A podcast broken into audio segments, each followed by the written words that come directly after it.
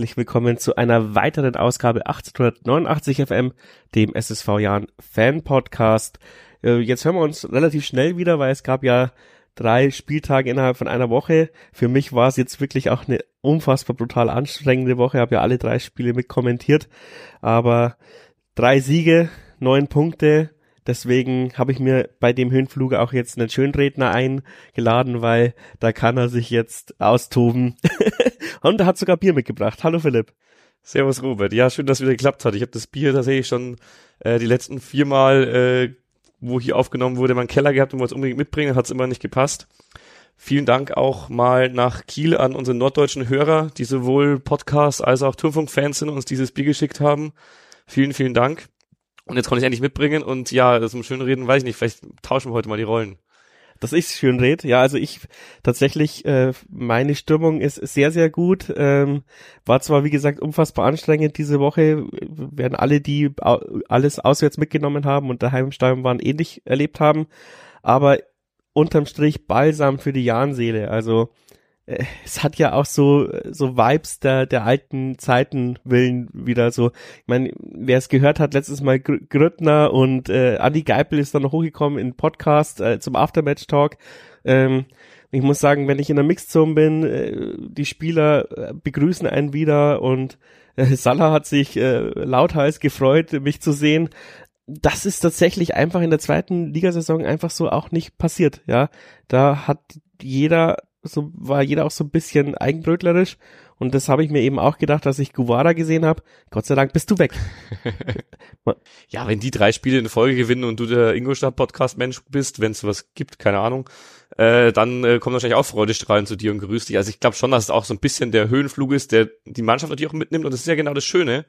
Äh, das haben wir lange nicht mehr gehabt. Das ist halt auch das Schöne, wenn man Liga weit unten spielt, da hat man mehr Chancen auf so Siegesserien wir können es gleich mal vorwegnehmen. Ich habe das sogar ausgegraben, weil unser Turmfunk Podcast Statistik Guru der äh, Tobi Braun hatte leider auch keine Zeit, deswegen habe ich mir mal nicht die graue Vorzeit angeschaut, also die ewige Historie, sondern nur die letzten paar Saisons, also seit dem letzten Drittliga-Aufstieg, also in die zweite Liga, hatten wir tatsächlich ähm, gar nicht mal so oft drei Siege in Folge. Klar, wir haben in Liga 2 gespielt. Wir hatten es tatsächlich einmal 18, 19, da war ein ganz bekannter Spieler drunter, das äh, wirst du auch noch wissen, das war das 15-0 gegen HSV. Und dann haben wir einmal noch quasi 30 in Folge gehabt, damals waren es sogar vier, zu Saisonbeginn 21, 22 und das war's in der zweiten Liga. Also dieses Gefühl kennst du halt auch einfach aus den letzten Jahren nicht mehr so parat. Ich habe sogar im Discord scherzhaft gesagt, dass äh, zwei Siege in Folge kann ich mich letzter nicht erinnern. Habe ich auch nachgeschaut, gab es tatsächlich dreimal, mehr aber auch nicht. Alles andere waren äh, unentschieden oder vielleicht mal ein Sieg und das war's letztes Jahr. Und dann ist ja auch irgendwie klar, dass du da vielleicht ein bisschen als Fan hungrig bist. Also auch ich habe alle drei Spiele live gesehen und habe mich tierisch gefreut. Und ja, es ist ein schönes Gefühl, so eine Woche mal, auch wenn es anstrengend war, gebe ich dir auch recht. Ja, und es ist ja auch so unwahrscheinlich, keine Ahnung, wenn jemand mir vor der Woche gesagt hätte, wie viele Punkte erwartest du, hätte ich gesagt, mit fünf Punkten bin ich mehr als zufrieden. Und dann hat man nach dem Waldhof Mannheim Spiel schon sechs Punkte und dann wollte man aber auch unbedingt die neun haben, weil äh, in den fünf Punkten war schon auf jeden Fall ein mindestens ein Unterschied gegen Ingolstadt eingeplant äh, in dem meiner Aussage, weil es irgendwie hätte sich die Woche scheiße angefühlt, wenn du gegen Ingolstadt wieder unglücklich verloren hättest äh, nach dem Toto-Pokal, ich sage jetzt nicht Desaster, aber nach dem Toto-Pokal ausscheiden. Und geil, dass wir sie ihnen jetzt heimgezahlt haben in dem Sinne und vor allem halt noch vor dieser krassen Kulisse und der Mannschaft hast du auch richtig angemerkt, dass die wollten auch unbedingt ähm, da wieder was gut machen und da merkt man halt dann auch wieder, dass sie relativ jung sind, weil sie halt zwei, dreimal in so Fallen reingetatscht sind. Ja. Ähm, aber die, wie, wie zu besten Jahrenzeiten in, in der Vergangenheit ähm, die Moral gezeigt und halt alles versucht wieder ähm, umzudrehen. Und das gegen Aue war es jetzt noch nicht so das Gefühl beim Kommentieren, aber gegen Mannheim und gegen Ingolstadt hattest du zu jeder Zeitpunkt ähm, das Gefühl, wir haben das Spiel unter Kontrolle. Und das hatte ich schon so lange nicht mehr beim Kommentieren, wenn ich ehrlich bin. Deswegen habe ich eigentlich Ingolstadt für meine Verhältnisse auch brutal gechillt kommentiert, auch nach einem Rückstand. Ähm, gab ja Zeiten, da bin ich ja halbwegs ausgerastet und wir beinahe, äh, wir am liebsten Salah ins Genack gesprungen. und ja, dieses Gefühl wieder zu haben, ist irgendwie ungewohnt, aber geil. Ja, und vor allem, du hattest solche Spiele ja diese Saison schon öfter, dass du eigentlich das Gefühl hast, du hast das Spiel unter Kontrolle und dann verlierst du sie, aber jetzt gewinnen wir sie halt und vor allem auch, Ingolstadt Spiel gut, es war ein wildes Hin und Her, aber die anderen beiden Spiele zu null. Das ist mir besonders wichtig, weil ich glaube, da liegt schon auch gerade ein bisschen die Wurzel, dass uns einerseits Gebhardt hinten immer wieder irgendwelche Glanzparaden teilweise in der Nachspielzeit rauszieht, die, glaube ich, kein anderer in dieser Liga hält. Also war wirklich überragend und das hat uns, glaube ich, sechs Punkte gerettet diese Woche mindestens. Und äh, auf der anderen Seite auch, dass die Innenverteidigung hält, obwohl in all diesen drei Spielen, und ich möchte ihn jetzt nicht als den Unterschied ausmachen, hat unser Abwehrchef gefehlt mit äh, Ballas. Und ganz ehrlich, äh, ich glaube, wenn Ballas wieder da ist, ist die Abwehr sogar, äh, Abwehr sogar noch stabiler. Also ich möchte jetzt nicht sagen, dass er der Grund ist, warum wir jetzt wieder hier gewonnen haben, auf keinen Fall. Aber Bräunig und seine äh, Kompagnons äh, machen das äh, sehr gut. Ich glaube, äh, war es bei alle dreimal jetzt Ziegel? Nein. Nee, nee, Ziegele hat sich dann auch verletzt und genau. dann ist Bitroff reingekommen. Und genau, Bitroff. bei Bitroff hatten wir wahrscheinlich alle so ein bisschen Sorge, weil ja. äh, hat im Toto-Pokal ja auch nicht so wie der schnellste ausgesehen. Aber er ist halt auch in einem Alter und er hat jetzt zwei Monate mit der Mannschaft trainiert. Man braucht's halt in dem Alter manchmal so ein bisschen, dass man erstmal trainiert. Das gleiche auch so ein bisschen bei Hottmann.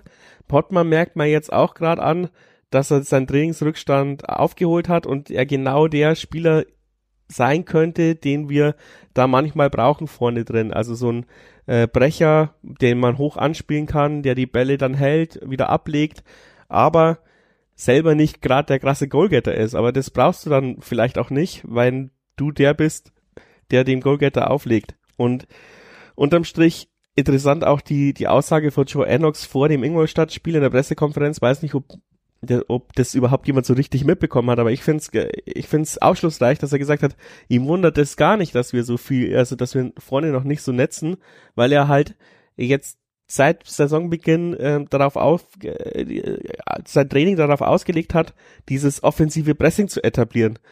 Es war gar keine Zeit für Umschaltspiel üben oder was weiß ich.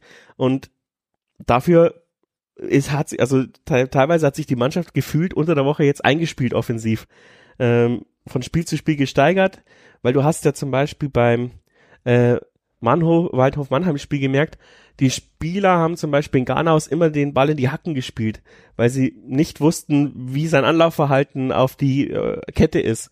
Und äh, gegen Ingolstadt gab es da schon eine kleine Lernkurve, ja, da, da wurde der Ball, äh, da hat dir, wo sie den, Ingo, den Ghanaus öfters mal den Ball mehr in den Lauf gespielt. Ähm, sowas, wenn sich im Training noch viel mehr etabliert und jetzt haben wir endlich mal ein, zwei Wochen, wo, wo, wo du Mittwoch nicht weg musst oder nicht sonst irgendwas ist. Ähm, und da warte ich mir dann jetzt schon viel außer. Die halbe Mannschaft ist jetzt durch diese englische Woche kaputt, weil man hat jetzt schon im Nachhinein schon gehört, also Diabusi wurde ausgewechselt, Bulic geht's nicht gut, ähm, Ballas immer noch verletzt, Ziegele verletzt. Also es hat schon einiges gekostet, aber ich hoffe, dass das alles nur so ein bisschen muskulär ist und die spätestens am Donnerstag wieder voll ins Training einsteigen können. Ja, ich gehe kurz in eine Reihe nach drauf rein. Also Ottmann äh, hatte ich mir auch rausgeschrieben tatsächlich, wollte ich auch ansprechen, weil ist mir sehr positiv aufgefallen, vor allem beim Heimspiel gegen Mannheim, wo er wirklich reingekommen ist und genau das gezeigt hat, was du gesagt hast. Er war präsent, hat den Ball mit dem Körper abgeschirmt, das kann er wie kein zweiter, das kann er glaube ich sogar, also vom Gefühl her klar, er spielt gegen Drittligaspiel, aber besser als die Jan-Stürmer der letzten Jahre, die es ja teilweise auch als ihre Kernkompetenz hatten, den Ball abschirmen und hohe Bälle gewinnen. Wo er halt miserabel war, war wirklich im Abschluss. Da äh, schießen Außenverteidiger aus schlechterem Winkel bei uns die Tore. Und er, mehr oder weniger zentral vom Tor, äh, liegt ihm deutlich vorbei. Aber das ist, glaube ich, auch vielleicht sogar so ein kleiner Knoten, der jetzt hoffentlich bei Hut geplatzt ist, hoffentlich bei Ganaus geplatzt ist. Wenn der Hotman jetzt noch irgendwann mal trifft und vielleicht auch ins Laufen kommt, klar, die anderen müssen auch erstmal das wiederholen, aber dann ist das ja der Wahnsinn. Also grundsätzlich erwarte ich mir von dem auch sehr viel und im Abschluss auch noch sehr viel mehr, weil ich sehe es jetzt nicht so, dass er nur dafür da ist, dass er den Ball auflegt, der muss im Abschluss schon auch treffen. Das ist für mich schon auch sein Job, aber ja gut, äh, die großen Jahnstürmer aus den Zweitliga-Zeiten haben ja im 1 gegen 1 dann teilweise auch versagt. Also da ist ja rückblickend kannst du es eigentlich gar nicht mehr sagen, weil du das alles so glorifizierst, aber es gab wirklich Momente, wo du gedacht hast, ja, wenn der jetzt frei aufs Tor zuläuft, der Grüttner, dann wird das nix. Ja. Der macht dann wieder irgendwann mal ein Kopfballtor oder sonst irgendwas, aber im 1 gegen 1 keine Chance. Albers hat auch eher immer aus Manndeckung getroffen, als frei vorm Tor stehen. Dann hatten sie wieder ihre Phase, vor allem Albers, der dann in einer Halbserie irgendwie neun Tore geschossen hat oder sowas. Äh, oder mehr, weiß nicht, da gab's ja die Wer außer Albers Phase. Aber ja, ich glaube, das kann sie noch geben und solange wir da oben stehen, also ich, weil du gemeint hast, dass äh, Enox es nicht wundert, wahrscheinlich, es war von Anfang an kommuniziert, haben wir wirklich erstmal den Fokus auf die Defensive auch gelegt. Wir spielen jetzt endlich zu Null, das haben wir die ersten Spiele nicht, obwohl wir teilweise auch unentschieden gespielt haben, auch kein 0-0 oder sowas. Das hat mich ein bisschen gestört tatsächlich, dass wir immer irgendwelche Tore kassiert haben. Sicher war mal 0 dabei, das weiß ich nicht genau, aber es waren mit zu viele Gegentore. Aber auch das muss ich finden. Es waren dir zu viele Gegentore. Ich glaube, wir haben mit, mit neun geschossenen Tore äh, ja. zwölf Punkte geholt. Es waren mit zu viele dumme Gegentore. Ja, das das. Das ist eigentlich nach wie vor. Auch die zwei gegen Ingolstadt waren halt wieder maximal vermeidbar. Aber das macht ja fast Mut. Du knackst uns jetzt nicht hier irgendwie, weil du uns gut zu Boden spielst durch Spielkontrolle, sondern knackst uns, weil die halt einen Fehler von uns ausnutzt. Und die können wir vielleicht abstellen. Vielleicht besser als in der zweiten Liga noch, wo die individuelle Klasse halt einfach ein Riesenunterschied war und dann machst du mehr Fehler als der Gegner. Das ist jetzt nicht mehr so. Unterm Strich muss ich jetzt, jetzt wieder das schön reden, da hast recht, heute tauschen wir die Rollen. Ähm, wir haben auf der Rückfahrt ähm, von Aue ähm, die, die Highlights aller Drittligaspiele gesehen. Und was die, was in der Drittliga teilweise für haarsträubende Gegentore passiert, vielleicht liegt's auch an der Qualität der Liga. Und das ist ja vielleicht auch ein Pfund, weil egal gegen wen du spielst, ähm, du kannst jede Abwehr in dieser Liga knacken. Bei Dresden weiß ich es nicht ganz, aber auch selbst Dresden ist nicht unverwundbar. Und das hat man auch gegen Ingolstadt gesehen, ja. Die hatten, ähm, ja, die, die haben eigentlich erfahrene Spieler, natürlich haben die auch zwei Ausfälle gehabt, aber du hattest, hast immer wieder ein Loch gefunden, du hast immer wieder über die Außen, ähm, die haben zum Beispiel, du willst noch ein, ähm, ein Loblied über ihn singen, Faber, gar nicht unter Kontrolle bekommen. Also ich weiß nicht, warum Kölner nicht irgendwann mal gesagt hat, jetzt nehme ich ihn in Manndeckung, jetzt reicht's mir.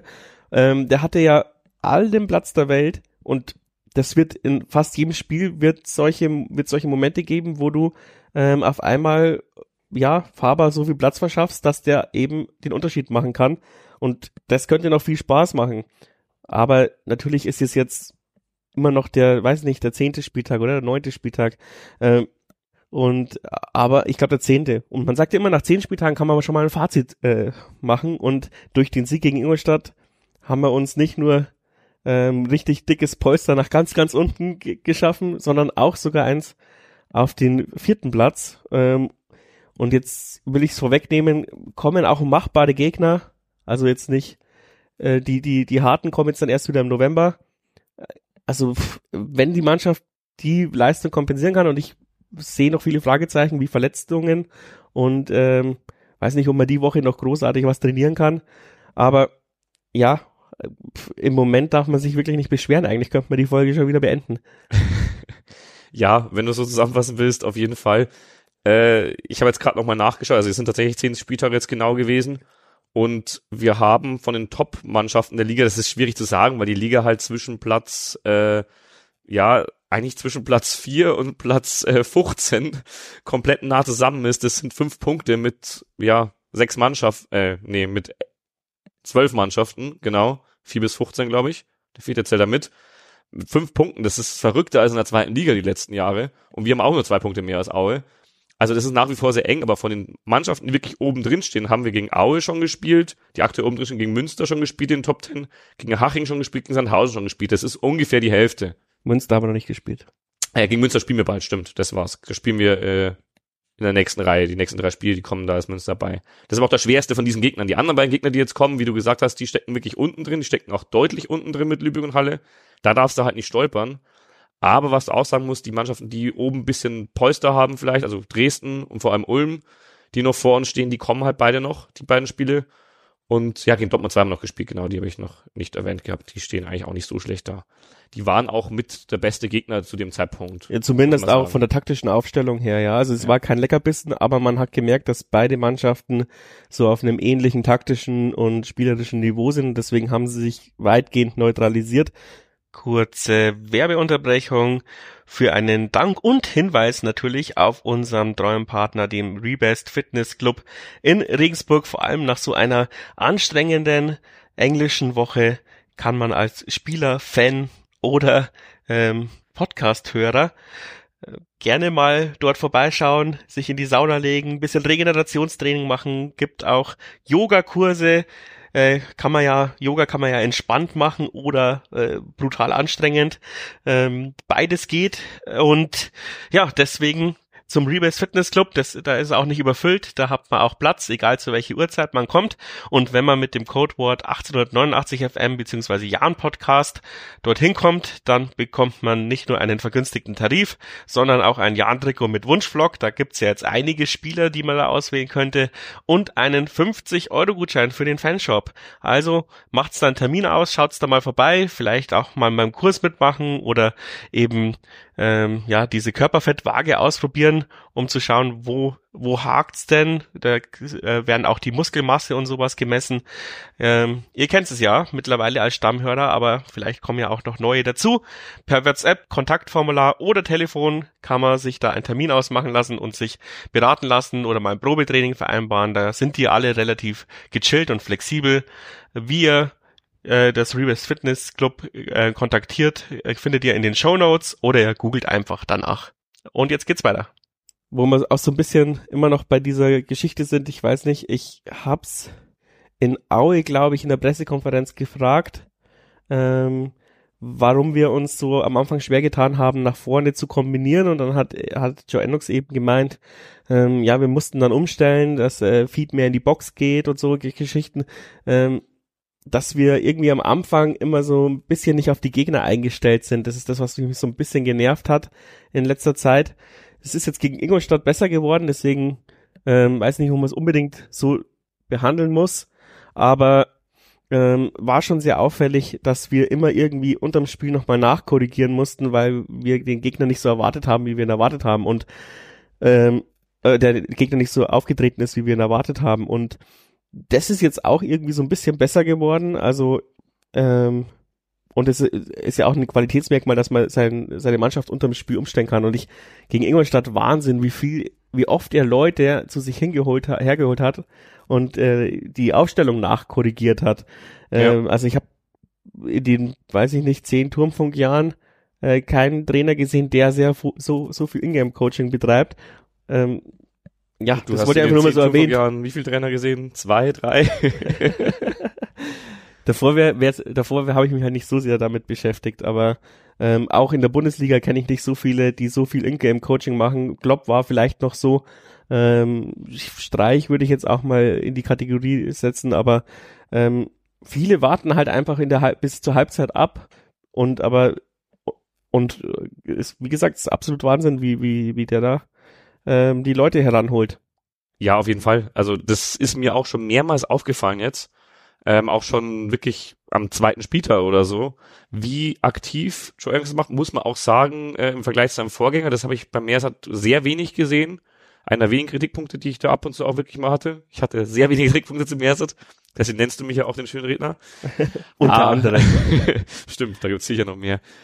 Nee, auf jeden Fall ist mir das aufgefallen. Und was mir auch aufgefallen ist gegen Ingolstadt, obwohl ich am Gästeblock war, äh, als Guevara eingewechselt wurde von Kölner, da gab es dann irgendwann eine kurze Unterbrechung, wirklich zwei Minuten später erst, und hat der Guevara auf einmal fünf Leute zu sich gerufen und denen dann erklärt, wo sie jetzt spielen sollen nach der Einwechslung. Also Kölner hat nicht mal versucht, das irgendwie den Leuten mitzugeben oder sonst irgendwie, sondern das hat der Guevara dann übernommen. Was vielleicht positiv für Guevara ist, für seine Rolle im Team, kann sein. Aber was ich schon einen krassen Unterschied finde und da gefällt mir Enox viel besser, weil du halt auch die, das fällt mir positiv auf. Du nutzt wirklich die Pausen, die sich ergeben. Verletzungsunterbrechungen, Trinkpausen, was auch immer. Das habe ich die letzten Jahre vermisst. Es geht nicht darum, dass einer von der Seite reinbrüllt.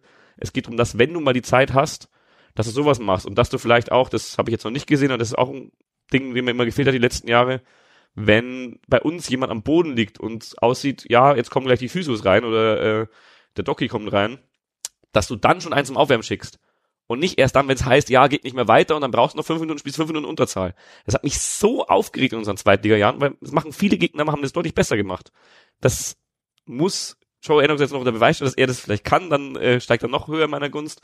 Aber das sind so die kleinen Sachen, wo du halt wirklich, glaube ich, äh, ins Spiel eingreifen kannst als Trainer, wirklich außerhalb der Halbzeiten. Und das funktioniert sehr gut. Und er sagt es immer wieder, dass sie irgendwas umgestellt haben. Also auch zum Beispiel im Interview hat er das ganz offen zugegeben nach Aue, äh, auch schon äh, im Magenta-Interview, dass dann halt funktioniert hat, so ungefähr. Und das habe ich von außen nicht erkannt. Du hast kommentiert, vielleicht hast du erkannt, was da jetzt groß umgestellt wurde. Mit Hut, nee, mit Feed in der Box, glaube ich, hast du gemeint. Aber ja, äh, es hat funktioniert offensichtlich.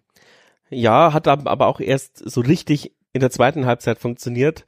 Ähm, er wollte sich ja schon auf, äh, nach Minute 20 auf die, äh, äh, ja, ja, wie, wie sagt man's, äh, ja, selber gut schreiben. Die Fahne schreiben. Auf die Fahne schreiben, genau. Ich und meine Sprichwörter. ähm, ich wollte sagen, auf den Gürtel schreiben. Geht sicher auch. ähm, aber ich hätte erst so richtig in der zweiten Halbzeit gesehen, dass, äh, dass da die Umstellung gefruchtet hat zumindest. Ja, dass die Umstellung passiert ist, hat man schon so ein bisschen gesehen, aber gefruchtet hat sie erst in der Halbzeit zwei. Und vor allem unser Pfund sind halt auch immer die Wechsel. Ja, also du kannst noch mal einen Koter ja. bringen, nachdem der Außenverteidiger schon mürbe gelaufen ist. Ähm, wenn Kota drin ist, kannst du noch mal einen Schönfelder bringen, der dann auch noch mal spielerisch was reinbringt. Ähm, du, da muss man sagen, also ich finde ja, unser Kader ist nicht in der Breite gut, aber die ersten 15 sind äh, Stammspielerniveau. Und das ist der Unterschied auch zu eben diesen zwei Zweitliga-Jahre, wo es schlecht lief, weil sobald du gewechselt hast, war die Mannschaft, äh, wenn man es in FIFA-Jargon sagt, nicht mehr auf äh, 80 Punkte, sondern 69 oder sowas. Also das ist Wahnsinn, wie abfallend das dann war, wenn du jemanden von der Bank bringst. Und jetzt kannst du sogar zwei fehlende Innenverteidiger ausgleichen. Bitroff wird wahrscheinlich wie Nachreiner, wo er letztes Jahr mal die englische Woche spielen müssen, hätte er nicht die drei Spiele durchspielen können, dann wäre er wahrscheinlich auch tot umgefallen am letzten Spiel. Aber für ein Spiel, ich hatte jetzt von der Innenverteidigung, ich habe zwar ein bisschen geschimpft im Live-Kommentar, aber eigentlich war ja die linke Seite unser Problem in der äh, in, in äh, Ingolstadt in der Nachbetrachtung, dass da Salah und Kota halt einfach noch nicht so harmoniert haben wie Salah und Schönfelder. Aber mein Gut, Gott. ist dann nach vorne eine Waffe, das muss man einfach sagen. Da, dafür, ja, da schieße ich lieber ein Tor mehr ähm, und habe ein geiles Spiel, als dass ich meine Außenspieler sage, ja, ihr müsst aber nach hinten noch mehr arbeiten. Das kannst du dir halt in der dritten Liga jetzt auch mehr erlauben als noch in der zweiten Liga, wo es halt wirklich wehgetan hat, wenn ein Schipnowski nicht nach hinten arbeitet. Auch wenn ich wo dann so ein Fan von Schipnowski war. Weil du dann so einen Jatta als Gegenspieler hast, der einfach mal vier Tore schießt oder ja. so. In der dritten Liga gibt's halt nur einen Faber. Für mich der beste Spieler der Liga aus seiner Position aktuell. Du hast ja schon angekündigt, dass ich hier noch einen Faber-Loblied singen will der dann halt so ein Unterschiedsspieler ist und wahrscheinlich genau das ausnutzt bei anderen Teams. Auch das Tor, äh, das erste Tor von Ganaus in Ingolstadt äh, vorbereitet hat und ja, gegen Mannheim äh, seine zwei Tore, das eine wurde ihm durch aberkannt, weil es ja eine Flanke werden sollte, finde ich trotzdem fies. Ich meine, der andere wollte ihn auch nicht ins eigene Truppe fördern. Warum kriegt der jetzt das Eigentor zugeschrieben? Ist halt einfach, äh, hat die, war abgefälscht, also hat die Bahn nicht viel verändert dabei. Ja. Zählt für mich als Tor Faber, aber gut, äh, ich glaube, es zählt offiziell nicht als Torfarbe. Nee, die haben es dann nach dem Spiel aberkannt, ja. Äh, wo er dann im Interview gesagt hat, ähm, aber ich habe meiner Mama schon erzählt, dass ich es geschossen habe. ich habe nicht gesehen. Ja, aber ich habe schon im zweiten, war es der zweite Spieltag gegen Fair, glaube ich, im Live-Kommentar, äh, habe ich schon hier Faber Ludwig gesehen, da hat er auch dieses Kontertor gemacht. Also wer Tunfunker weiß es noch. Schönfelder dass Faber, ja. Spätestens seit dem Toto-Pokal tatsächlich riesen Faber-Fan bin, weil er dieses Jahr wirklich die Rolle übernommen hat, die ich mir eigentlich von Salah erwartet habe aber im Toto-Pokal hast du richtig gesehen, ich glaube, dass Salah teilweise einfach nicht gespielt wurde, geschont. Und Faber hat dann das Heft in die Hand genommen und gegen irgendeinen Bezirksligisten, wo ihm nicht gepasst hat, dass wir gerade nicht führen oder dass wir nur 1-0 führen, ist quer übers Feld marschiert und hat irgendwie fünf Leute aussteigen lassen und den Abschluss gesucht. Und genau das hat mir da richtig imponiert und genau das finde ich, siehst du auch, klar, er läuft nicht quer übers Feld, aber siehst du jetzt auch in solchen Spielen, er hat Wiese vor sich, er gibt Vollgas, er hält, behält den Kopf aber auch oben und er trifft halt auch. Das muss man einfach aussagen. Wir haben nicht so viele Spieler die letzten Wochen gehabt, die treffen. Da tun uns solche Verteidiger-Tore, sage ich jetzt mal vorsichtig, äh, sehr gut. Ja, ähm, und man muss ihm ja unfassbar hoch anrechnen, dass er nicht irgendwelche Spielchen abgezogen hat mit ich möchte aber wechseln oder was, sondern er hat einfach diese Vertragssituation angenommen und macht jetzt das Allerbeste daraus. Er hätte ja auch jetzt stinkstieflich sein können und sagen, ich hätte aber gern nach, ich wäre aber gern nach Ingolstadt gewechselt, um das Doppelte zu verdienen. Ähm, dass er nur noch ein Jahr Vertrag hat, ist natürlich bitter, aber mein Gott, lieber, lieber ein gutes Jahr als gar kein Jahr. Und wie gesagt, er hätte, er kann ja auch, er könnte auch jetzt rumstinkstiefeln, aber er nimmt diese Situation an, ist ein echter Leader am Platz und seine Schnelligkeit ist halt einfach Cheaten in dieser dritten Liga. In der zweiten Liga hat man schon gemerkt, es hat nicht so viel geholfen, weil da die Verteidiger auch abgewichster sind, ja. Also da kommst du zwar vorbei, aber aber die Schnelligkeit ja. springt ja, ja auf der Schienenposition, also auf der hinteren Position fast noch mehr, weil die Wusui ist auch schnell, aber wenn der einen Turbo zündet, dann ist er am Aus so ungefähr. Ja, genau. Und äh, ja, ja, die Leute, ich weiß nicht, vielleicht kann man sich irgendwann darauf einstellen, aber ähm, die, die Außenverteidiger wissen nicht, wie sie damit umgehen sollen, weil der Diabusi ist ja schon vorne ja. und dann kommt von hinten einer angesprintet, den eigentlich dann der Mittelfeldspieler holzen müsste, aber der ist dann auch überlaufen oft und dann hast du dann immer zwei gegen eins Überzahlsituationen und das ist natürlich eine brutale Waffe, die du auf links nicht hast, weil Salah sich nicht über die Mittellinie mittlerweile äh, teilweise traut oder wenn er mitgeht, ist er halt mit seinem falschen Fuß auf der linken Seite. Sagen, er ist halt auch Rechtsfuß. Das ja, und das ist vielleicht der einzige Kader, die einzige Kaderposition, die wir einfach falsch geplant haben insgesamt. Ähm, wie, ich finde es auch wichtig, dass man Brian Hein jetzt immer wieder als offensiven Außenspieler einwechselt, aber man sieht ja, man traut sich nicht beim Ergebnis halten, Brian Hein, äh, also Salah rauszunehmen und Brian Hein reinzunehmen. Und ich kann auch verstehen, warum man sich das so nicht traut. Ähm, bei Waldhof Mannheim habe ich ja noch argumentiert, weil damit man halt nicht diese ganze Formation umkippt, weil da müsstest du Salah auf rechts ziehen und Brian Hein nach links. Und du kannst ja auch mal Salah auswechseln und Brian Hein reinsetzen. Ähm, traut man sich gerade nicht und ich finde auch zu Recht, weil defensiv hat er halt seine Schwächen und vielleicht kann man ihn jetzt einfach ein halbes Jahr immer offensiv einwechseln. Zum äh, Absichern halt. Also wenn wir hinten liegen, würde ich das nicht machen. Ja. Dann würde ich tatsächlich, wenn er umstellen ja. und Salah auf rechts und Faber noch vorne, aber wie wir gerade gesagt haben, dann hat Faber vielleicht wirklich nicht mehr diese Durchschlagskraft, wenn er von wenn er nur vorne spielt. Das weiß ich nicht, ob das vielleicht schon auch Absicht ist, weil am Ende hast du damit so ein Faber-Salah-Problem, wie du auch meiner Meinung nach ein Bulic-Geipel-Problem hast. Das hast du nicht geplant. Ich glaube tatsächlich, dass sowohl Faber als auch Bulic nicht zwingend für die erste Elf geplant waren. Also Faber auf jeden Fall äh, in starken Wettstreit mit Schönfelder und wem auch immer rechts vorne, aber halt nicht als die Umschritte Nummer eins. Und wenn wir jetzt einen guten Linksverteidiger hätten, den wir reinbringen wollen, äh, dann musst du fast, meiner Meinung nach müsstest du gerade Salah raustun.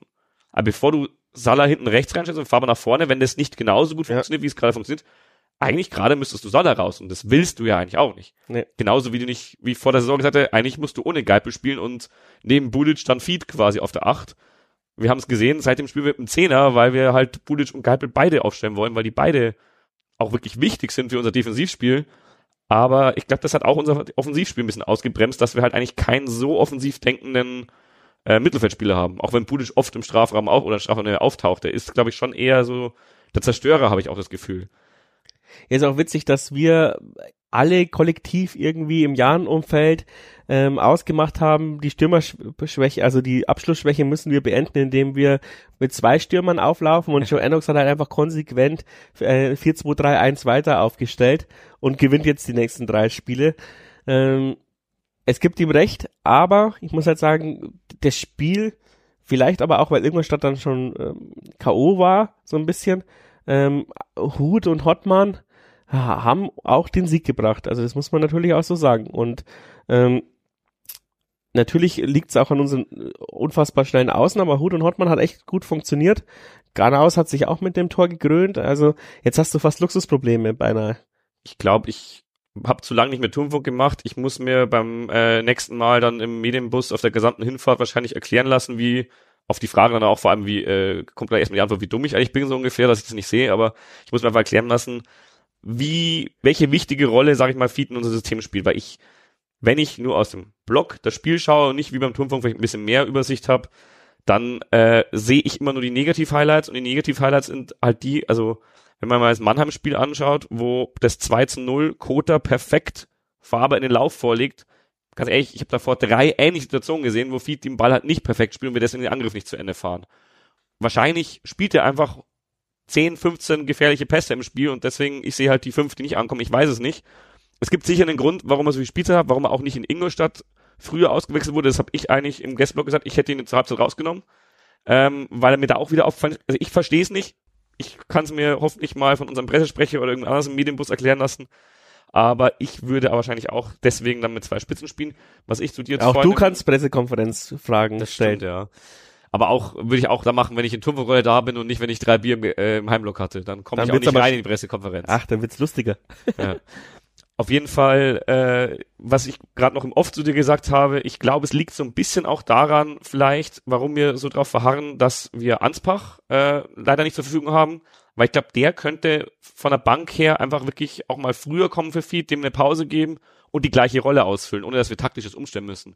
Weil auch wenn es von Anfang an nicht geplant war, ich glaube, dass Joinings das System gut gefällt, weil wenn du halt den Zehner noch hast, ich glaube, dass der grundsätzlich von der Posi vom Positionsspiel vielleicht mehr mit nach hinten arbeitet und dass wir einfach defensiver so besser stehen und ja, nach diesen drei Spielen muss man jetzt auch sagen, Erfolg gibt ihm ja auch recht. Also äh, kann man so auf jeden Fall machen, aber wir müssen mehr Stürmertore schießen. Ingolstadt war ein guter Anfang, aber trotzdem, wenn du jetzt Geipel als Defensivspieler zählst, was er definitiv ist, dann waren die letzten drei Spiele, lass mich mal nochmal nachzählen. Ich glaube, also Ganaus und Hut haben getroffen.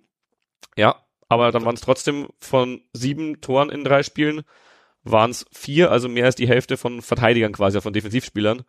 Äh, zweimal Faber, einmal Geipel. Einmal Ziegele. Einmal Ziegele, genau. Gut. Habe ich richtig gerechnet. also ist schön, ist und ist auch wichtig, dass mal Standards funktionieren, wie zum Beispiel der Eckball, sonst wäre es gegen Aue ein klares 0-0 geworden, muss man auch sagen. So überlegen waren wir da jetzt auch nicht, dass wir das äh, noch irgendwie anders gewonnen hätten, wahrscheinlich also über den Standard. Und äh, ja, am Ende können wir auf jeden Fall froh drum sein, dass wir jetzt die neun Punkte haben und hier äh, eine die Serie noch weiter ausbauen. Ja, zum Thema Feed, also gegen Ingolstadt habe ich schon mehr verstanden, was, was sein, seine Aufgabe ist oder was sie da war zumindest, ähm, weil er viele Bälle unspektakulär so Toni Großmäßig festgemacht hat. Ja, also ähm, gewartet hat, bis die Ketten aufgerückt sind, dann den Pass versucht hat, ohne dass er großartige Ballverluste hatte. Und zwar, ja, das ist halt auch eine Qualität, weil ich kenne auch äh, Zehner beim Jan oder, oder möchte gern Zehner, die keinen Ball annehmen konnten und den ständig verloren haben. Das macht Feed nicht, aber er ist ansonsten relativ unauffällig und wie gesagt gegen Erz, äh, gegen Aue, da war eigentlich der Auftrag von Feed mehr in die Box zu gehen oder oder mehr ähm, nach vorne zu rücken und das hat ihn überhaupt nicht getaugt, der weil der fühlt sich halt einfach tatsächlich so in dem Mittelkreis wohl. Ja, und äh, ich habe ihn sogar vor der Saison, ich habe ihn ja auf dem Zettel gehabt eigentlich vor der Saison. Er ist ja jetzt nicht, er ist einer der wenigen, die uns erhalten geblieben sind und ich hatte ihn eigentlich schon auch als Säule bei uns auf dem Zettel, aber eben auf der Achterposition eben neben Andi Geipel und ich das hat sagen, mir keiner bestätigt, ja. aber ich glaube, das war auch der Plan. Na, ich, äh, für mich ist das ein ganz klarer Außenspieler. Ich weiß nicht, warum er den unbedingt auf 10 setzt, weil wir wahrscheinlich zu viele gute Außenspieler haben. Und Joe Ennox halt im Training sieht, der Typ kann Fußball spielen, wenn der mal die Position annimmt, dann wird es die nächste Granate bei uns im Kader. Aber gerade im Moment bringt er die PS nicht auf den Link. Und ich würde auch sagen, dass er als Achter besser funktionieren könnte als auf Zehner, weil er ja eindeutig keinen Bock hat, ständig nach vorne zu laufen. Und man muss ja sagen, Feed hin und her. Vor, vor dem Ingolstadt-Spiel, glaube ich, war er unser bester ähm, Scorer. Also, glaube ich, fünf Scoring Points gehabt äh, in, ja. in neun Spielen. Da kannst du eigentlich auch fast nicht rausnehmen. Und das ist vielleicht auch so, wie ich schon sage, so ein bisschen das ähm, Toni Groß Problem, ja. Er spielt halt brutal unauffällig. ich hätte gern, er hätte lieber einen Jude Bellingham als einen Toni Groß, aber. ja, den hast du ja quasi mit Faber. Der Stimmt. ist ja genauso ja, schnell. Also. Ja, und schießt fast genauso wie Tore.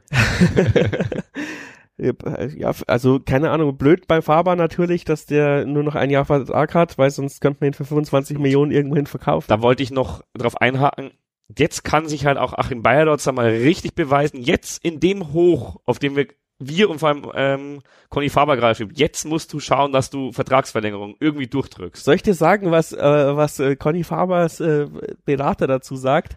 Dass Auf keinen beste, Fall.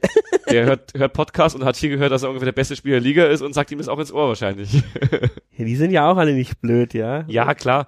Aber trotzdem, also jetzt wäre halt jetzt gerade von der Stimmung her, glaube ich, kriegst du ihn vielleicht am ehesten noch überzeugt, äh, hey, funktioniert gerade super und wenn es nur ist, äh, ja, hier mit Ausschließklausel oder nur für den Fall, dass wir aufsteigen oder was auch immer, dass er zumindest halt nicht ablösefrei geht, selbst wenn wir irgendwie über Platz drei über die Relegation hochrutschen würden oder sonst irgendwie. Diese bitteren Momente immer, dass wenn du denkst, ja, cool, äh, also Zweitliga-Vertrag hätte er gehabt, aber einen Drittliga-Vertrag hat nicht. Ja, schön, danke, tschüss. Also falls hier jemand zuhört, der ultra reich ist, der Jan braucht Geld, um Conny Faber zu verlängern und ein Prozent der Summe muss an 1889 FM als Provision gespendet werden. Dann sind alle glücklich. Ähm, ich sehe es nicht, ja, wir diskutieren im Discord ständig drüber und die Fußballerromantiker erzählen mir halt, dass Faber sich hier wohlfühlt und Ding. Und seit der Ära Knoll glaube ich diese ganzen Geschichten nicht mehr. Ich glaube es auch nicht und ich weiß auch, dass äh, Conny Faber äh, lieber in der zweiten Liga geblieben wäre, also auch ohne Jahren zur Not, äh, habe ich irgendwo mal gehört zumindest. Und dass er ein bisschen pisst war, dass er halt noch Vertrag hat, so ungefähr das Einzige. Aber wie du heute schon mal gesagt hast, das ehrt ihn ja, dass er trotzdem jetzt alles rein fürs Beste Situation macht. Und das glaube ich halt eben schon, auch wenn du vor einem halben Jahr noch so gedacht hast, wenn du jetzt siehst, wie viel Spaß es macht, hier mit der Mannschaft hier vielleicht sogar um den Aufstieg mitzuspielen. Und selbst wenn wir jetzt halt wieder vier Spiele verlieren und am Ende auf Platz 10 landen, äh, dann du weißt, dass es funktioniert mit dieser Mannschaft. Da wird schon, glaube ich, ein Kern zusammenbleiben. Rebuild 2025 ist der Hashtag, glaube ich, immer im Discord. Da laufen die meisten Verträge aus aktuell.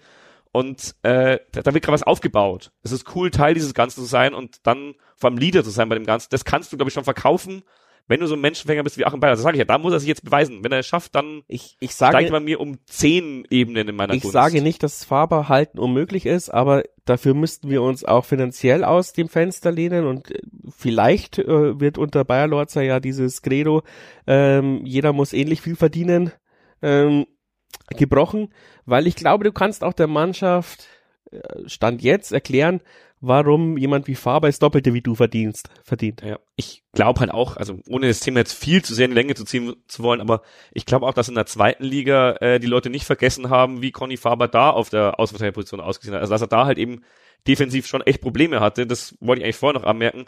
So kannst du, glaube ich, Conny Faber stoppen, wenn du halt die ganze Zeit äh, die linke Seite beballerst und selber deine Tore, äh, wenn du mit jedem Angriff ein Tor über links schießt, weil äh, er es nicht verteidigt bekommt, in Anführungszeichen, so war es in der zweiten Liga, manchmal, es lag auch nicht nur an ihm.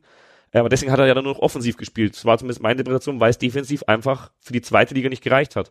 Erste Liga langt halt die Schnelligkeit. Du bist halt immer. Erste Liga. Äh, jetzt äh, dritte Liga langt halt die Schnelligkeit. Es ja. ist schon erstaunlich, wie ich manchmal mir denke, Gottes Willen, du stehst 300 Meter von deinem Gegner weg und dann kommt die Flanke und er läuft dann noch dieses Loch zu. Ähm, das ist halt in der zweiten Liga nicht, wenn du gegen jemanden wie mein Lieblingsbeispiel Jatta ist, ja, also keine Ahnung, der hat halt alles schwindlig auf den Außen gespielt. Da, wenn du nicht ein super Zweikämpfer bist und es ist Conny Faber nicht, ähm, dann hilft's nicht nur den Begleitschutz zu machen. Aber in der dritten Liga hilft zu 90 Prozent den Begleitschutz machen. Aber die Saison ist noch jung. Vielleicht äh, kommt dann auch ein Zwarz und belehrt uns eines Besseren. Ich glaube auch, dass das so ein bisschen der Bullish-Effekt ist weil der halt oft dann solche Löcher stopft. Also das ist ja auch, das ist im modernen Fußball normal, dass der Außenverteidiger mit nach vorne geht und dann hast du halt meistens Sechser oder irgendwas, der da das Loch zuläuft und mit hinten mit aushilft. Und das hat halt die letzten Jahre, muss man einfach ganz klar sagen, nicht funktioniert. Also die meisten Fehler meiner subjektiven Wahrnehmung nach haben wir gemacht, in, weil unsere Außenverteidiger über der Mittellinie waren und dann hinten eiskalt ausgenutzt wurde. Und äh, ja, wie gesagt, du kannst das auch mit den Mittelfeldspielern verteidigen, aber dann muss halt auch das andere Loch wieder gestopft werden von dem Zehner Feed oder wer auch immer.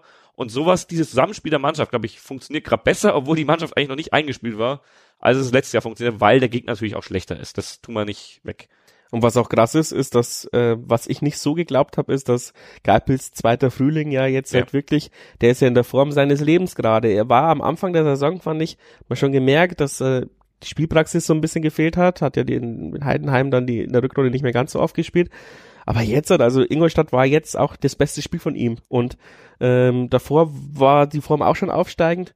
Und ich, keine Ahnung, wir haben nicht nur unseren alten Geipel zurück, ich finde, er ist auch noch ein Tick besser geworden, weil auf einmal auch der ein oder andere Pass mal ankommt. Ja, aber das ist halt dann auch wirklich dieser Faktor Erfahrung. Das habe ich auch vor der Saison schon gesagt, tatsächlich, dass, also sogar noch ein Stück weiter äh, bei Andi Geipel, der Typ ist dreimal in seinem Leben aufgestiegen also ich will jetzt hier gar nicht groß von Aufstieg labern, weil wir verlieren dann irgendwie jetzt wieder zwei Spiele und dann sind wir wieder Zehnter, aber äh, trotzdem, das ist was, was dir richtig helfen kann, glaube ich, diese Erfahrung. Und es ist am Ende, glaube ich, auch der Faktor, der zum Beispiel Conny Faber seinen Speed gerade besser nutzen lässt als Agi Diawusi, weil er halt diese Erfahrung eben nicht hat, zumindest nicht in dem Ausmaß. Obwohl der Diawusi, ähm, wir tun immer so, als wäre der ja, irgendwie, ja, der hat irgendwie auch irgendwie 150 Zweit- und Drittligaspiele. Aber sorry, er spielt wie ein 19-Jähriger. Ja, ja. Er spielt gut, er spielt mit Tempo, aber er macht halt immer irgendwie noch diese 19-jährige Fehler, habe ich das, das Gefühl. Das ist die Twitch-Generation. ja. ja, aber wie gesagt, also ich ich hätte Andi Geipel vor der Saison, also nach der Vorbereitung, als ich ein paar Spiele gesehen habe, hätte ich ihn noch eiskalt auf die Bank gesetzt und Pulischer seine Position spielen lassen. Weil ich es nicht gesehen habe, dass er das, die PS quasi noch hat, wie du gesagt hast. Das ist echt die Spielpraxis, glaube ich. Ja, also wenn die Mannschaft so halbwegs fit bleibt und dann eingespielt wird, äh, wir haben ja immer gesagt, also man sieht ja die, äh, die Ansätze, hat man ja von Anfang an gesehen, dass da was da entstehen kann. Aber meine Theorie war halt dieses Jahr einspielen, nächstes Jahr angreifen. Ähm, aber das Joe Edox hat es ja auch sehr oft in der Pressekonferenz betont. Ähm, er ist überrascht, dass es so schnell so, äh, so schnell so die Eingespieltheit da ist. Und da stimme ich ihm zu. Und natürlich, wir sind immer total ähm, ja, ungeduldig im Fußball und die, die englische Woche hätte jetzt auch mit drei Niederlagen ausgehen können. Also nicht so, wie es jetzt gelaufen ist. Also ja. da wäre es bitter gewesen, weil wir mindestens in zwei Spielen besser waren. Aber ähm, unabhängig davon, also stell dir vor, wir hätten alle drei Spiele verloren und auch deutlich, wären auch deutlich schlechter gewesen als der Gegner, dann möchte ich den Podcast heute nicht hören. Was, möchtest du nicht hören? ja, oder aufnehmen und äh, weißt schon, was wir da gesagt hätten. Also da, ich wäre ja dann schon voll im... Bringt doch mehr Klicks, wenn wir hier quasi... Ja, das ist nicht so einfach. Also ähm, ähm, ja, nach einer erfolgreichen Phase mal eine Niederlage bringt tatsächlich viel mehr Hörer. Aber wenn, so wie letztes Jahr, wenn du ständig verlierst, haben wir auch äh, echt schlechte Zuhörerzahlen gehabt. Also glaube ich, dass halt eine, eine, eine Saison mit Höhen und Tiefen ist für alle am interessantesten. Ja, und man muss halt auch sagen, äh, jetzt mal Podcast-Zahlen kenne ich nicht, aber was den Tümpfung betrifft, äh, dritte Liga ist irgendwie ein Geschenk des Himmels. Was wir da an Hörerzahl hatten dieses Jahr, ist wirklich nicht von dieser Welt dickes Danke dafür. Es ist natürlich auch hier äh, ein bisschen im Umstand geschuldet, dass Magenta halt noch einen Streamingdienst mehr ist, den viele Leute, glaube ich, nicht haben. Wenn du dich für irgendwie Bundesliga interessierst und hast du halt die zweite Liga eh mit drin. Fettes Merci auch an den BR, dass sie uns nicht übertragen. ja, danke, danke BR. ähm, da habe ich übrigens auch noch eine Theorie, wenn wir mal ein bisschen abschweifen äh, zu dem Magenta-Ding, warum wir jetzt so oft Sonntag äh, 16.30, 19.30 gespielt haben. Das sind halt die Spiele, wo BR nicht übertragen darf. Also wo wirklich dann Magenta quasi die einzige Möglichkeit ist, in Jahren zu sehen. Und mir ist aufgefallen, vor allem die ersten paar Spieltage, vor allem im September noch sogar, dass die Absteiger überdurchschnittlich viel solche Spiele hatten. Und dann irgendwann ist mir so der Gedanke gekommen, naja, ist logisch. Äh, wenn du jetzt halt hier Fan von, keine Ahnung, Ingolstadt bist oder auch von 60, dann bist du schon länger in der dritten Liga. Das heißt, die Fans, die da äh, Magenta sich kaufen, die haben das wahrscheinlich letztes Jahr schon gemacht. Die brauchst du jetzt nicht mehr neu gewinnen. Aber die Leute, die gerade abgestiegen sind, die musst du halt dazu zwingen, dass sie sich dieses Abo holen die die nicht auswärts fahren zumindest. Und das hast du jetzt aber eigentlich auch schon, also das ist vorbei für mich jetzt, weil ganz ehrlich, wer es jetzt nicht hat, der holt sich jetzt auch im Dezember nicht mehr. Ja, trotzdem haben sie die Löwen gegen uns am Samstag und Freiburg 2 am Sonntag eingeteilt, wo ja. ich eigentlich denke, also wenn du ein Spitzenspiel machen willst, dann ist es ja wohl Jahren gegen äh, 60. Ja, aber wie gesagt, also die Spitzenspiele, die wollen ja die TV-Sender auch, die lecken sich ja die Finger nach. Das kommt sicher im BR, ja. Also wenn das auch nicht, dann falle ich wirklich vom Glauben ab. Ist ja auch auswärts, äh, ja, also ich glaube schon, dass es im BR kommt. Aber wie gesagt, äh, ich glaube, dass wir jetzt nicht mehr ganz so krass viele Sonntagsspiele bekommen, weil, wie man ja an anderer Stelle merkt, auch bei diesem komischen Magenta Podcast oder sowas, äh, kein Diss jetzt, falls jemand zuhört, aber es wird halt sehr wenig über den Jahren geredet. Und ja, ich glaube, das Interesse ist eigentlich gar nicht mal so groß verglichen mit den anderen großen Namen in der Liga, als mit den ganzen Ruhrpott-Vereinen. Mit 60, das ist ja auch verständlich aber dann bitte gebt uns halt einfach Samstag 14 Uhr, weil das war das einzig Positive, was ich nach dem Abstieg gesagt habe. Endlich wieder Samstag 14 Uhr. Das ist für mich die beste Anschlusszeit tatsächlich in den drei Profiligen. Hat sich auch echt komisch angefühlt, sonntags ähm, erst Nachmittag äh, mit dem Bus nach Ingolstadt zu fahren und dann Sonntagabends wieder daheim zu sein. Es fühlt sich wirklich nicht nach Fußball so richtig an. Es ist echt, also es ist, ich muss fast dank, wir müssen fast dankbar sein, dass es nur Aue und Ingolstadt waren, dass es wirklich fahrbar war von der Entfernung her. Aber es war furchtbar. Wir, beim einen Mal habe ich wirklich bei mir mit äh, den Leuten, mit denen ich sonst quasi vorher in der Stadt treffe oder so vom Heimspiel, beziehungsweise mit denen ich auswärts fahre, habe ich mich bei mir zum Weißwurstfrühstück getroffen und dann sind wir um 15.30 Uhr aufgebrochen. Ich um 15.30 Uhr quasi hier, habe ich umgezogen für fürs Jahrenspiel. Fühlt sich an wie Wandern irgendwie. Das ist, das gab's nicht mal in der Regionalliga, weil da bist du auch um 11 Uhr losgefahren, weil da ging's ja, um, keine Ahnung, um 12.30 Uhr oder 13 Uhr los, das Spiel. Da gab's so Abendspiel nicht. Also es ist einfach, ich hatte keinen Bock mehr aus dem Haus zu gehen. Ich habe mir am liebsten auf die Couch gesessen und den Fernseher angemacht, weil, äh, ja, du bist ja eigentlich schon mit dem ganzen äh, Tag durch und dann musst du auch noch hier zwei Stunden nach Aue und das Spiel anschauen. Also du kannst dich nicht mehr weglöten, weil du am Montag in die Arbeit musst. Nee, du hast dich schon weggelötet, das ist das Problem. Oder noch schlimmer, ja. Nein, also ganz so schlimm war es nicht, aber es war auf jeden Fall sehr ungewohnt, da stimme ich dazu. Und ja, also ich kann es nur mal wiederholen, Samstag 14 Uhr, das haben wir halt jahrelang gehabt, da gab es auch diese Abendspiele noch nicht.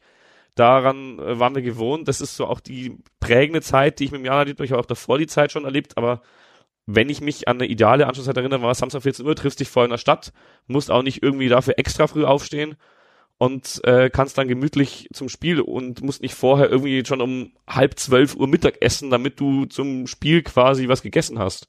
Also das ist einfach, ja, ich find's wirklich schön, Samstag 14 Uhr. Ich würde aber auch gerne wieder aufsteigen, dann nehme ich auch wieder die 13 Uhr oder 13.30 Uhr Zeit in Kauf, gar kein Problem. Ja, die halbe Stunde macht's dann ja auch nicht fett, aber ja, das st stimmt schon, der, der, dass die dritte Liga da auch so zerstückelt ist, das macht mich auch fertig und es ist auch nicht schön gewesen, aus Aue erst um 22 Uhr zurückzufahren. Und dann haben wir ja Glück gehabt, dass wir den Stau ausgewichen sind, weil sonst wären wir wahrscheinlich erst um 4 Uhr in der Früh heimgekommen. Und das sind, bin ich ja grundsätzlich gewohnt, aber halt so Samstagnacht und nicht Sonntagnacht, weil auch als Selbstständiger muss man montags arbeiten. Ähm, ja, jetzt haben wir sehr viel über sowas geredet. Aber muss auch mal sein, nach einer Woche ähm, ist ja nicht so viel passiert. Wir könnten natürlich, haben wir uns bewusst entschieden, nicht drüber reden, dass äh, äh, Joe Ennox und Achim Bayerlotte sich mal böse angeguckt haben. Ähm, wenn sie sich noch zweimal böse angucken, reden wir drüber, versprochen. Geht's ins Stadion, dann sieht er sowas nicht im Magent. ja, und hockt euch auf die West und jubelt einfach dem Achim zu, wenn er ja, genau. auf euch zugeht. Dann passt es schon alles. Ähm, drei Spiele sind's noch im Oktober. Wir haben ja wieder mal den Oktober der Wahrheit ausgerufen. Ich glaube, letztes Jahr war es der November der Wahrheit. Der ist ins, der ist ganz schön ins Wasser gefallen. Jetzt kann man gar nicht mehr den so schlecht sein. Kann man gar nicht mehr verkacken. Kann also, man gar nicht mehr so verkacken. Neun Punkte haben wir schon geholt. Aber wie wir ja festgestellt haben, jetzt kommen noch halbwegs machbare Gegner und danach wird's ein bisschen knackig mit, äh, also im November kommt halt dann, was haben wir gesagt, Dresden 60 und Freiburg 2 war es, glaube ich. Viktoria Köln steht gerade auch nicht schlecht da, das kann sich auch bis dahin wieder ändern. Ulm, noch. Ulm noch, ja. Ja, Ulm steht ganz oben mit drin. Ja. Aber da bin ich echt froh, dass wir relativ spät auf Ulm treffen. Vielleicht haben sie dann irgendwann mal diesen, diesen Euphorie, diese Euphorie abgelegt. Ja, Ulm ist ja auch ein Heimspiel, weil äh, das Auswärtsspiel müssen sie ja irgendwie Winter im, in Aalen machen, habe ich jetzt heute gehört. Auch sehr kurios. Aber deswegen muss es eigentlich ein Heimspiel sein, weil so wie ich das im Discord heute gelesen habe, äh, wer auch immer das geschrieben hat, vielen Dank dafür. Shoutout, aber ich weiß den Namen nicht, ich habe es mir nicht gemerkt. Auf jeden Fall, ähm, ja, wir spielen nicht in Aalen, das heißt, wir müssten eigentlich das Rückspiel dann im März oder April in Ulm haben glaub, wahrscheinlich. Ja, weiß ich nicht. Also ich glaube, viele würden kotzen, wenn es nicht in Ulm ist, weil es fehlt bei einigen bestimmt noch im Ground. Ja, vor allem ist eine richtig schöne Zugfahrt. So einfach in die Agile setzen und mehr oder weniger durchfahren. Ja. Geil. Ähm, aber das nächste Spiel, Heimspiel gegen Lübeck. Erste Frage, ähm, wie viele Fans? Zweite Frage, ähm, Gwimmers also ich glaube, Lübeck ist zuschauermäßig noch äh, bisschen besser. Es kommt ja dann, hast du, glaube ich, heute auch schon geschrieben, irgendwann noch Freiburg 2 an einem Sonntag um 16 Uhr irgendwas. Das wird, glaube ich, so ein richtiges Minus-Ding. Lübeck, boah. Ich meine, wir haben jetzt drei Siege im Rücken. Bringt es nicht 1000 Zuschauer mehr als sonst? Ja, sagen wir mal 7.500. Ich glaube, mehr, glaube ich, ist vermessen. Ich weiß auch nicht, wie viel Lübeck mitbringt, werden schon ein paar hundert sein, jetzt aber halt auch nicht der volle Gästeblock ist bei der Empfehlung um die Jahreszeit auch verständlich. Wird bei uns wahrscheinlich weniger sein, dann sogar zu besserer Jahreszeit, kann ich mir vorstellen, oder auch nicht viel mehr zumindest. Ich habe jetzt die Lübeck-Zahlen echt nicht so im Kopf, wie viel die auswärts fahren. Und Halle auswärts äh, rechne ich tatsächlich schon mit einem guten Gästeblock. Also das bin ich mal gespannt. Äh, da kann man ja auch direkt durchfahren und einmal umsteigen in, in, im Hof. Ja, man kann ICE fahren, aber man kann auch hier die schöne Regionalzugtour machen. Äh, schön mit mehrmals umsteigen, aber dafür äh, hier kostengünstig für Inhaber eines 49-Euro-Tickets quasi umsonst. Und ansonsten halt mit dem Quer-Land-Ticket. Ich habe gehört, da werden auch viele Jan-Fans mit dem Regionalzug fahren. Genau. Ich auch, übrigens. Wenn man mit mir auswärts fahren will, Halle, aber man müsste früh aufstehen. Habe ich gelesen. Wahrscheinlich 6.30 Uhr mit dem allerersten Alex oder so. Äh, ich glaube früher. früher okay. ich habe es nicht im Kopf. Äh, es steht am Wochenende, also gegen Lübeck steht es im dem Kurvenheft auf der Hanseatic-Tribüne. Im Donaustadt-Kurier müssten die Zeiten drinstehen, wann gefahren wird. Ja, und dann daheim gegen Reus Münster eigentlich auch so ein altbekanntes Traditions, dritte Liga-Traditionsturnier, äh, Spiel. Hm, ja, für mich schwer einzuschätzen. Ich sag mal wieder fünf Punkte.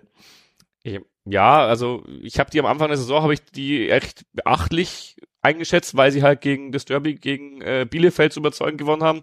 Jetzt ist Bielefeld irgendwie nicht nur nicht gut gestartet, die stehen generell nicht so gut gerade da. Ärgerlich, dass wir da auch nur unentschieden gespielt haben. Ja. Wo wir schon sein könnten mit unentschieden, ja. äh, mit einem Sieg gegen Bielefeld und gegen Sandhausen.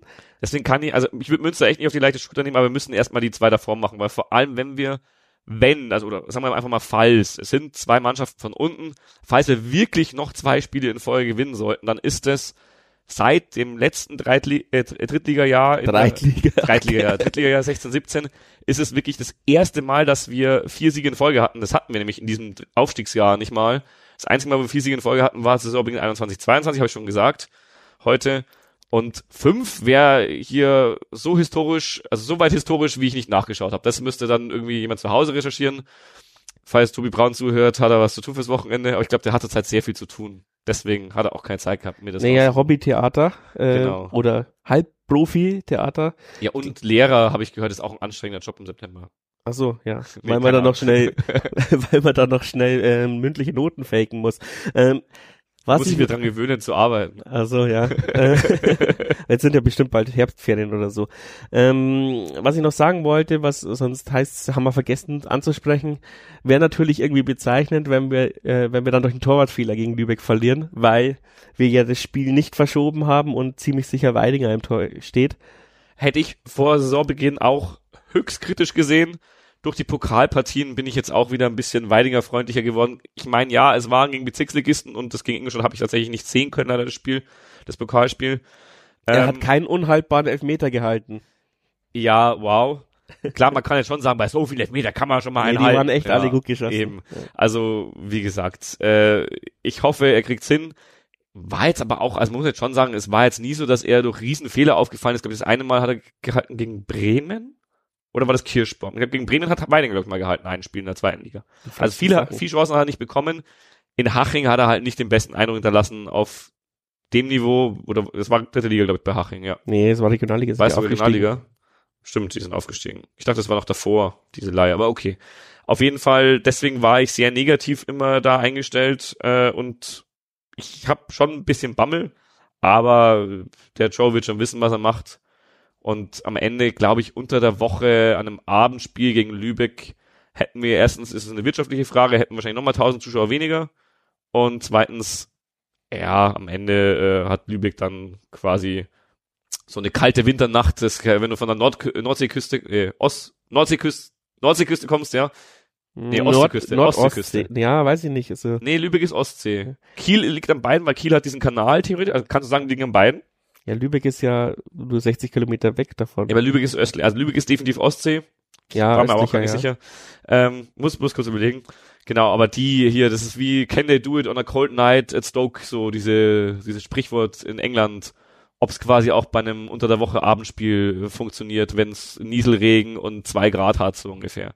Und so stelle ich mir ein Spiel gegen Lübeck unter der Woche vor, und da glaube ich, den würden wir den kürzeren ziehen. Ja, und Belastungssteuerung wäre eine weitere englische Woche natürlich absolut Eben. beschissen. Ähm, deswegen lieber, ja, mit einem, mit dem zweiten Torhüter. Und dafür ist er ja auch da, sonst hättest du ihn nicht in Kader stellen dürfen. Ja. Das war das Wort zum Sonntag. ähm, seid's mir nicht böse, ich mache jetzt keinen Unterstützerdank, weil sonst müsste ich alle Spenden raussuchen. Aber vielen, vielen Dank wirklich für alle Spenden, Bier, Geld.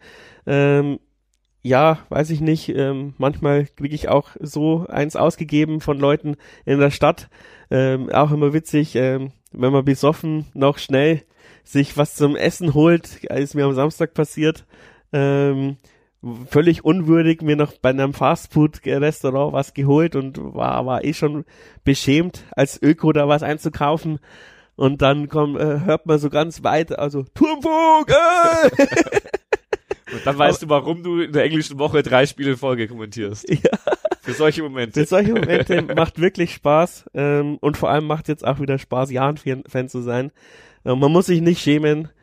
Äh, äh, am Montag in der Früh bei der Frage, na, wie hat denn der Jan gespielt?